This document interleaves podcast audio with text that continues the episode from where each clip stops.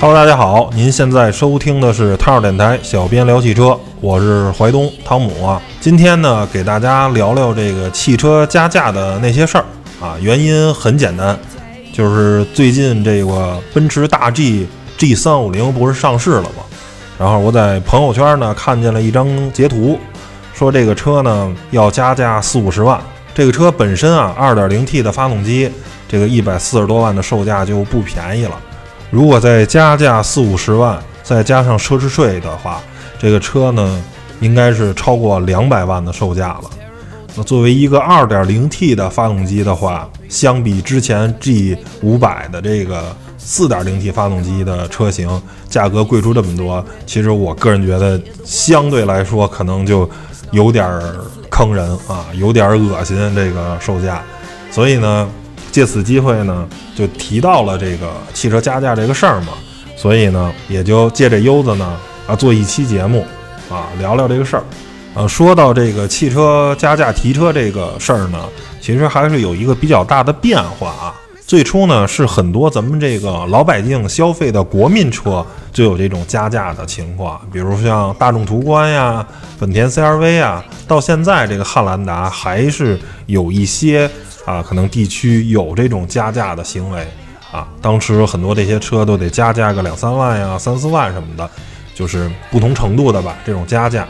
但是呢，慢慢的这个其实情况呢就有比较大的变化了，因为我国这个汽车工业呢发展的越来越快，然后各家厂商也把越来越多的新车引入到中国市场，从原来的这种卖方市场呢变成了现在的买方市场。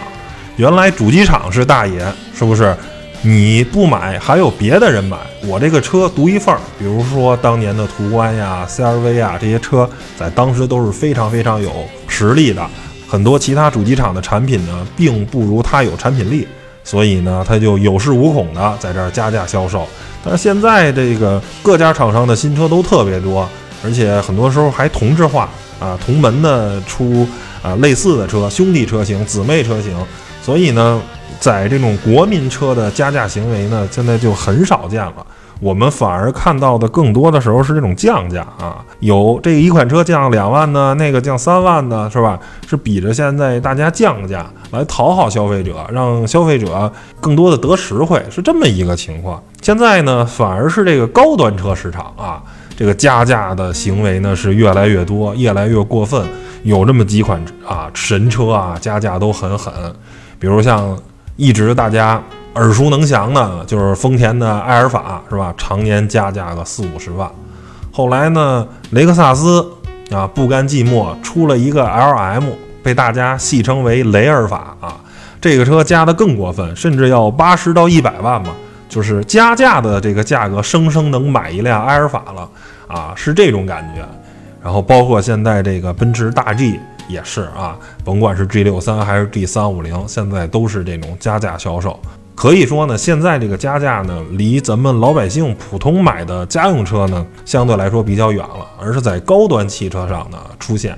但是呢，咱们也借此嘛，聊聊这个加价这个行为跟背后的一些逻辑啊。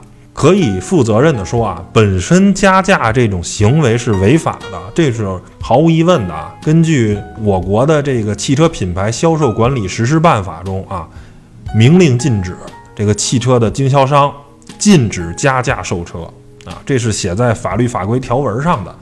但是呢，上有政策，下有对策。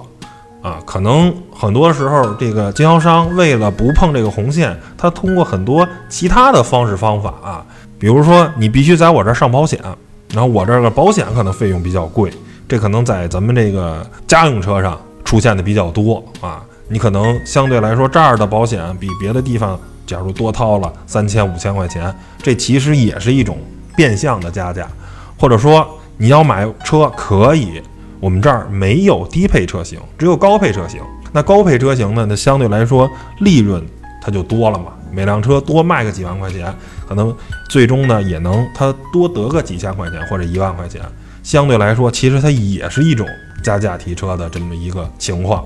或者呢，就是说在买车的时候，你必须得加装一些配置，什么脚垫呀、GPS 啊，或者等等的吧，相关的一些东西你必须买。而这些东西呢，你在汽配城买，可能这点东西啊，顶多值三千块钱。但是你在 4S 店买，对不起，这点东西卖你一万啊！这里外里呢，变相你又多掏了七千块钱啊！就是通过这些小的这种方式啊，让你多花一些钱。但是呢，这个东西呢，你就很不好解释。因为也是一个你情我愿的这么一个事儿，对吧？你弄得你大家是一种灰色地带，它没有直接把这个价格体现在这个车价里，而是通过一些刚才我说的那种方法，你还很不好弄。那你要如果就想买低配车，就想怎么着，人家就告诉你没有现车，您等等三个月嘛？等五个月？那买车一般来说，大家都是比较着急开上了，对吧？都想赶紧把这个车早日开上路。你又等不起，你只能就是只能就范了啊！最终呢，经销商可能就是为此多赚了一些钱，大概呢就是这么一个情况。那么下面呢，咱来说说这个加价背后的一些逻辑。首先呢，我觉得大家要认识到一个问题啊，因为汽车这种销售呢，跟传统的一些商品啊，咱们常见的电商这种直营，它不是一个逻辑，它是一种经销商体系。所以啊，说某车卖十万到十五万元，它指的是这种指导价，是有参考意义的，但是它不是最终售价。这跟咱们常买的这种手机是不一样的啊。你假如在小米这个官方店，它定这个幺九九九或者二三九九那个价格，它就是那个价格。你只要网上下单，它就是这个价格。而这个经销商体系呢，更多的时候有点类似于。在实体店买手机这种感觉，那可能某款机型不同的这个实体店，它卖的价格就有一些出入。所以呢，大家首先要明白，这个指导价它不是最终的售价，它只是给大家一个参考。而在绝大多数呢，因为现在是降价，就看哪家降的多了。有的是原价销售，有的可能便宜五千，有的便宜三千，有的便宜一万。啊，实际上呢，从这个经销商体系呢，就承认可能这个车它的价格就是浮动的。首先就没有说死，这个最简单。你比如全国这个中石油，你在沿海地区的中石油加油就便宜。您要是到了西藏啊、青海这些地区，这些无人区，它油价就是贵，因为它运输成本就高。那同样的道理，那汽车也是。畅销的地方跟不畅销的地方，包括每个经销商有自己的情况，包括年底为了冲业绩、为了返点等等的话，这个价格它都是波动的啊。只是大家更习惯的波动，就像买房一样，大家更希望这个波动呢是往下波动啊。买之前肯定都是希望自己的这个房价越来越便宜啊，最好是比上年或者比上个月便宜个几千块钱每平米，大家都是希望这个的。你买股票呢，都是希望买完了这个股价往上波动。你最好买完了以后呢，这股价上涨，大家都开心；下跌就不开心。买车同样的是这个道理，你肯定是希望你买之前，你肯定希望它便宜也好；买完了你就不希望了。你这个月打两万块钱折，你下个月打三万块钱折，你肯定不开心。我刚买一个月，这车价又跌一万，对吧？所以。凡是参与经济的人，他都是这个心态会变化的，没有人会是绝对的希望便宜或者贵，都是你买的时候希望便宜，买完了希望反而上涨，对吧？就跟你要是前一两年买这个港口车的人，肯定现在就很开心，当时很多车都非常便宜，价格很低。但是自从这个国六以后呢，弄的这港口车不是很好，很多车呢就是最后一批库存车了，反而贵了。那。对吧？这一个最简单的道理。当时你便宜的时候你不买，现在买了最后一批了，它就反而就贵了啊，是这么一个逻辑。所以大家你先得理解这个指导价，它不是最终售价，除非你是直营，官方一口咬定的价格，对吧？你比如说现在很多的这个品牌也在做这种直营店，在网上订单，什么领克呀、大通啊都有这种服务。除非你是这样的，不然的话你在啊四 S 店，你在经销商买，它这个价格就是波动的，就是浮动的，根据具体情况具体分析。那现在真正影响让这个车价加价提车的原因，其实最简单的一个逻辑呢，就是供求关系。学过这个经济学的人都知道啊，这个供求关系决定价格，是吧？买的人多，卖的人少，这个价格就上涨；卖的人多，买的人少，价格就下跌。所以。很多车它之所以加价提车，原因都是供求关系不平衡，都是想买的人多，卖的少，所以它价格就上涨。当然啊，这个供求关系也有不同的原因。你比如说啊，有的车它虽然需求量不大，但是供给量更少啊，就是没有库存，纯粹是没有库存。比如说现在这个雷克萨斯 LX 五七零这个车其实销量并不好。等大家你看在马路上看着啊，反正别的城市我不知道，在北京看见五七零的概率非常非常低，大多数我能看见都是奔驰大 G 或者奔驰的 GL 什么的，都是这些车。五七零呢，我在马路上很少见到，但是现在这个车也在加价。我前两天看见有人发这个朋友圈什么的，大概可能得加价二十万。原因还是很简单嘛，因为就可能就最后一批车了，未来做不做都是问题了。为这个一亿款车做不做国六啊什么的这个东西，以后丰田和雷克萨斯还进不进口，它这个都是一个未知数，因为它毕竟要占用它的这个油耗啊、排放的这些东西。现在这个车可能就是岌岌可危的这种感觉，所以导致加价，啊，包括这个之前这个丰田的八六 BRZ 也有一段时间好像也是得稍微加点价。同样的，其实买的车真的很多嘛，其实没有，是个小众市场，但是供给的方面更是一个小众市场，卖的车更少，所以是一种加价的。还有一种情况呢，就是说买的人特别特别的多。啊，你比如说像汉兰达呀，现在或者阿尔法、奔驰 G，这个真的是买的人多，供给量不够，所以啊，导致了这种车出现了加价行为。这个一般都是它这个车有自己的独特性，相比来说，可能在同级别都是产品力综合最优秀的。你甭管是汉兰达呀、阿尔法呀、奔驰 G，啊，都是这么一个情况。所以呢，现在这个加价车其实变成了一种筹码。什么筹码呢？就是经销商跟品牌方、跟主机厂的这个一个筹码。就是我了解到的，你比如说以丰田为例啊，你甭管说是一汽丰田还是广汽丰田，你卖什么车？现在绝大多数啊，RV 四也好啊，凯美瑞也好啊，亚洲龙也好，这些车呢，相对来说呢都是打折销售啊。甭管折扣多少，你肯定是最多是原价，剩下都是打折销售。你卖车其实。利润呢没有想象中的那么高，而加价这个车大家都知道，一辆埃尔法妥妥的加四十万，那每个经销商都想要，谁不想要这埃尔法呀？对不对？都知道你只要把这车弄过来，加四十万就肯定能卖出去，或者说我加四十万我卖不出去，我加三十万，那全市场都加四十万，我加三十万，那我是不是肯定能卖出去啊？那我直接跟丰田中国我要十辆，全卖出去，这三百万不就利润就到手了吗？但是他不会的，甲方也不傻，对不对？丰田中国也不傻，那我凭什么给你一下配十辆配额呀？对不对？我每年就这么多，假如他一年进一千辆，我凭什么都把这个车配给你这个 4S 店的？所以条件都是你得去买别的车，他有点搭货卖那意思。你进点这凯美瑞吧，是吧？你进十辆凯美瑞，再进五辆雷凌或者威兰达，哎，搭着这些。打折销售的，卖这些车不赚钱的车，哎，才能搞来这一辆加价四十万卖的埃尔法，哎，它成为了这种配额制了，成为一种配额的商品，搭着卖。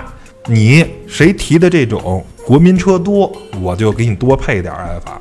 您这个不提或者提的少，那对不起，没有啊。你想卖埃尔法，因为谁都明白，埃尔法只要运到店里，妥妥的秒出，肯定有人要。你就算没有消费者要，也有贩子要，对不对？人家经销商还能相互串货呢，或者你直接卖给二手车商，人家也有资源。我这车一公里没开，纯新车，轻轻松松不费劲的，肯定就能卖出去啊！这就是说这个配额的商品，现在这些加价车。所以呢，这后面呢又要说一个概念，就是说，那大家如果能理解这个配额制度，就能是吧？知道了。现在这些加价车已经成为了一种福利、一种待遇，不然的话，很显然，如果这个车这么畅销的话，那为什么主机厂不直接把这个价格就定高点儿呢？如果这个阿尔法我加四十万就能卖出去，那我直接在厂商指导价加出三十万来，不就完了吗？我一下一步到位了，不就没人加价了吗？或这个奔驰 G，我直接官方售价就给它定到一百九十八万，不就完了吗？人家为什么要这么做呢？就是要给经销商留出加价空间跟利润空间。我要是一下一步加到位，那这些经销商就不赚钱了。这点其实跟茅台有点像。大家都知道，现在茅台在这个市场上基本上得加个五六百或者六七百一瓶儿，是吧？大家都明白，茅台卖的这么好，为什么茅台公司不直接加价呢？就是要给这些经销商留出足够的利润空间跟加价空间，让他们能有一些操作的方式。这样你谁愿意买，谁愿意喝，那你去加价销售。而如果我直接提完了，那这些经销商就没有兴趣再做这些事儿了嘛？那就真的变成。甲方的这种苦力了嘛，对不对？他就没有兴趣去帮你做更深度的这种操作了。那你就是一买一卖，就跟卖小米这些产品似的，你就没有利润了嘛，对不对？很明显，所有的利润都是留的非常的在明面上，你可能就挣个百分之五、百分之十的渠道费。你想多挣钱啊，是没有这个机会的。当然啊，也有一些品牌玩的是比较高级的，比如说就像保时捷这种模式啊。保时捷就是我刚才说的这种模式，它没有加价，你买的每一辆保时捷都不需要加价，但是你能买到标准版不加配置的保时捷的车吗？对不对？你不加真皮内饰，不加导航，不加这个那个功能，一辆裸车价五十万的保时捷，你可能不加个十万二十万的配置，你肯定是搞不来车的。尤其保时捷又是进口的。人家直接从德国那边定，他就定的是中配或者高配，就是加了配置的。你想要一个标准配置保时捷，对不起，没有车，你等着吧，等半年，等一年，是吧？你要想要这个现车，都是已经选好了配置包的，是吧？肯定的价格就会贵。你要想要一个标准配置的，没有这个价格，不可能。所以说呢，只要这个车是畅销车型，是大家都想买的车型。那么，要不然呢，就是茅台模式，要么就是保时捷模式，或者直接给你留出加价空间来，哎，或者就变成了这种只有选配车型，你只能加一些配置，不然就没有现车啊。这就是甲方的销售的套路啊。因为谁让我这车热门呢，对吧？刚才也说了，为什么不把指导价一下定的比较高？首先呢，就是为了给。经销商留出一个加价空间。第二个呢，还是有一种考虑，就是说，毕竟同等级的车，对吧？它表面上是同等级的车，那价格呢就应该是大同小异，对吧？就不应该差的特别多。你比如说，奥迪 Q 五跟保时捷马看，它俩是同级别的，那你的这个标准的指导价就不应该差太别多，你贵个几万块钱可以啊。但是大家都知道。你保时捷马看随随便便稍微选一下，可能就得六七十万了，而这个奥迪 Q 五可能四十万不到就能开走。但是我不能直接就把这个价格定成七十万，你直接定成七十万，你看大家都知道，一个平台的车车身尺寸也差不多，一个卖三十万，一个卖七十万，这个就有点过分了。哎，我给它定成五十万，哎，跟三十多万的这售价，表面上差十几万。但是你不通过选配，你开不走，对吧？这样呢也会让消费者有一种预期心理。你看，我是加了很多很多的配置，所以我这车贵了，而不是它直接就贵了，对吧？它是也是一种销售的技巧，销售的一种手段。最后呢，我来聊聊我怎么看待这个问题啊。首先，我觉得加价提车这个事儿呢，属于正常的市场调节啊，只有在热门车型或者库存低的车型。中才出现，它并不是一个普遍现象，它出现的时候是小概率事件，啊，并不多，而且呢，目前由于基本上不适用于家用车，对吧？基本上呢都是高端车才出现。您家用车为什么现在少了呢？就是我刚才说的，因为主机厂推出的车型越来越多，品类越来越全，甚至还有姊妹车型的这种出现。对吧？你价格稍微贵一点儿，它就有另一个级别的竞争对手出现了，就会显得相对来说比较没有性价比。你这个加价的大幅加价，可能就不太出现了，只会说买保险呀，啊加个脚垫儿啊什么，就这些东西挺多，可能多个几千块钱、一万块钱到头了。那这个价格呢，如果消费者你能接受，那你这只能先吃个哑巴亏了。如果你不能接受，那你就可以看看别的品牌、别的车型。我反正觉得啊，不能就是把这东西一竿子打死。这就像咱们之前那个口罩的那个问题，如果没有超额利润，如果都不赚钱，那就没人去玩命生产口罩了。正是刚开始造就的这种口罩的神话，才有很多的社会资源啊进入到这里，然后口罩的产量才会越来越大。最终这口罩现在也回到一个比较合理的一个价格，基本上又回到了最初的这个价格。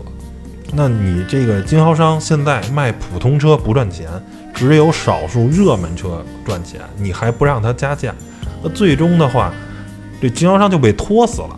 现在中国的汽车经销商有多少亏损，这大家都是显而易见的。连原来庞大那么大的集团，现在都面临特别大幅的这种亏损。所以现在做汽车经销商本身卖车可能真的不赚钱。就靠少数的加价车能赚一些钱，剩下就只能靠汽车后市场、靠维修保养来赚钱了，对吧？所以，如果你能接受这个车打折销售，那就请您接受汽车的加价销售。这个本身就是一个太极的关系，是一个双生的关系。如果你说我不能接受汽车加价，那您也别买打折车，就是原价，所有的车就是一口价，说多少钱就多少钱，不打折。那既然它有打折的，打折为什么呀？就是产量多，买的人少，可不就得打折销售吗？那加价的原因同样是这个道理，那就是想买的人多，产量跟不上，车没那么多，它自然就加价销售。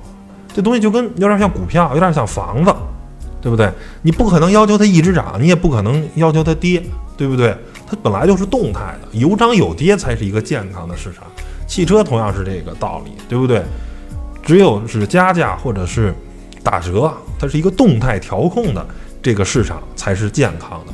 包括我经常看这个抖音上啊，有人发美国那边的汽车市场，现在猛禽因为卖的比较好，也不打折，甚至也卖的挺贵。它东西这个东西，我觉得才是一个真正的市场经济的一个组成部分，是吧？你加的太多，你卖的太贵，那你这个车的性价比就没有了。那我就可以看看。其他品牌的其他车型了，甚至我你加的太多的话，我都可以看一个更高级别的车型了，对不对？就是这么一个逻辑。还有一个呢，就是说咱们节目刚开始说的啊，这奔驰 G 呀加多少钱呀，或者阿尔法加多少钱，很多人觉得哎，这些富人都是脑子有病，人傻钱多。其实我觉得啊，这个观点狭隘了，是吧？这个观点是有些偏颇了。当然啊，这些。富人们有可能是有的是一夜暴富啊，土豪，但是我相信通过脑子赚钱的还是绝大多数。他比一般人有钱，注定证明了他的脑子也比一般人好使，不然的话没道理。他比一般人笨，然后他还比一般人有钱，这个东西是不符合经济学规律的。他一定是比大家有一些过人之处，他才能挣到比一般人多的钱。啊，这是一个最简单的一个逻辑。那他既然比一般人不傻，甚至还要聪明，那为什么他要愿意花更多的钱去买这个车呢？是吧？我觉得这个东西它其实就是一个富人的消费理念。相对来说，收入不高的人可能更注重性价比，但是商品的边际效应一定是递减的。什么意思呢？就是说，这个十万块钱的车跟一百万块钱的车。价格差了十倍，但是性能绝对没有差十倍，可能差两倍，差三倍。那一百万的车跟一千万的车价格又差了十倍，但是性能呢，可能也就差到一倍或者百分之五十的这种性能。这个东西在很多商品上都是这样的，比如说咱们常见的手机啊、相机镜头啊，都是这个。越贵的东西，每提升一点点性能。它的成本都是呈几何倍数增加的，汽车同样也是这么一个东西，所以呢，他买的是在那个级别的东西的一个稀缺性，你可能觉得不值，是因为你站在你的这个角度上，你觉得不值，对吧？就跟很多人还觉得 iPhone 手机不值呢，那你说用 iPhone 的用户们，那脑子都是不好使吗？他只是站在我认为我用手机的这个频率。用的手机的这个习惯来说，我花大几千或者一万块钱买一个手机，他觉得是值的啊。那些两三千、三四千的这些手机，这些非旗舰手机，我觉得用着不爽。而且呢，我一个手机要用两年、用三年，我每天都用，对吧？假如我要用这个手机五百天，那每天的这个费用其实才二十块钱，那相对来说可能不贵，对吧？就是每天一盒烟钱呀，或者一杯咖啡钱，那我一万块钱用五百天，我并不觉得贵。这东西就是一个使用频率。如果你一万块钱的手机，你只用三回，那肯定很贵，一次合三千块钱了。但是如果你是高频使用的，你就不觉得贵。而这些富人也是，我每次出行，我都希望我这个车给我最好的体验，甭管是面子上的，还是坐着舒服、屁股上的，对吧？他都希望给他最好的体验。他的财力又能达到这样的消费能力，他又能买得起，那自然也就追寻，甭管是买阿尔法呀，甭管是买奔驰 G。对吧？你说埃尔法的这个产品力跟别克 GL 八的 a v e n i r 这个版本，一个卖五十万，一个卖一百多万，俩人的产品力，我觉得绝对没差到两倍，但是价格却差到了两倍及以上，就是这么一个简单的道理。或者说是奔驰 G 这个车，你说越野性能也好，还是什么性能，你跟这个陆巡比，对吧？那也绝对不是说能差两三倍的这种。区别，但是价格就卖这么多。但是因为人家挂了一个奔驰的标，它能有面子，对吧？这个外形很酷。还有就是，当大家都知道这个东西需要加价销售的时候，我还买得起，别人没有我有，这对于富人来说就是一种实力的表现。你们觉得贵买不起，我有钱呀，我买得起呀，对吧？更多的时候，它是这么一个逻辑，显示实力。行。那关于这个加价提车的这期节目呢，就给大家聊到这儿。呃，如果您对这个话题有什么想说的，欢迎留言告诉我们，咱们一块儿啊交流一下，大家开诚布公的聊一聊这个事儿，您是怎么看的？那谢谢大家收听本期节目，咱们下回再见，拜拜。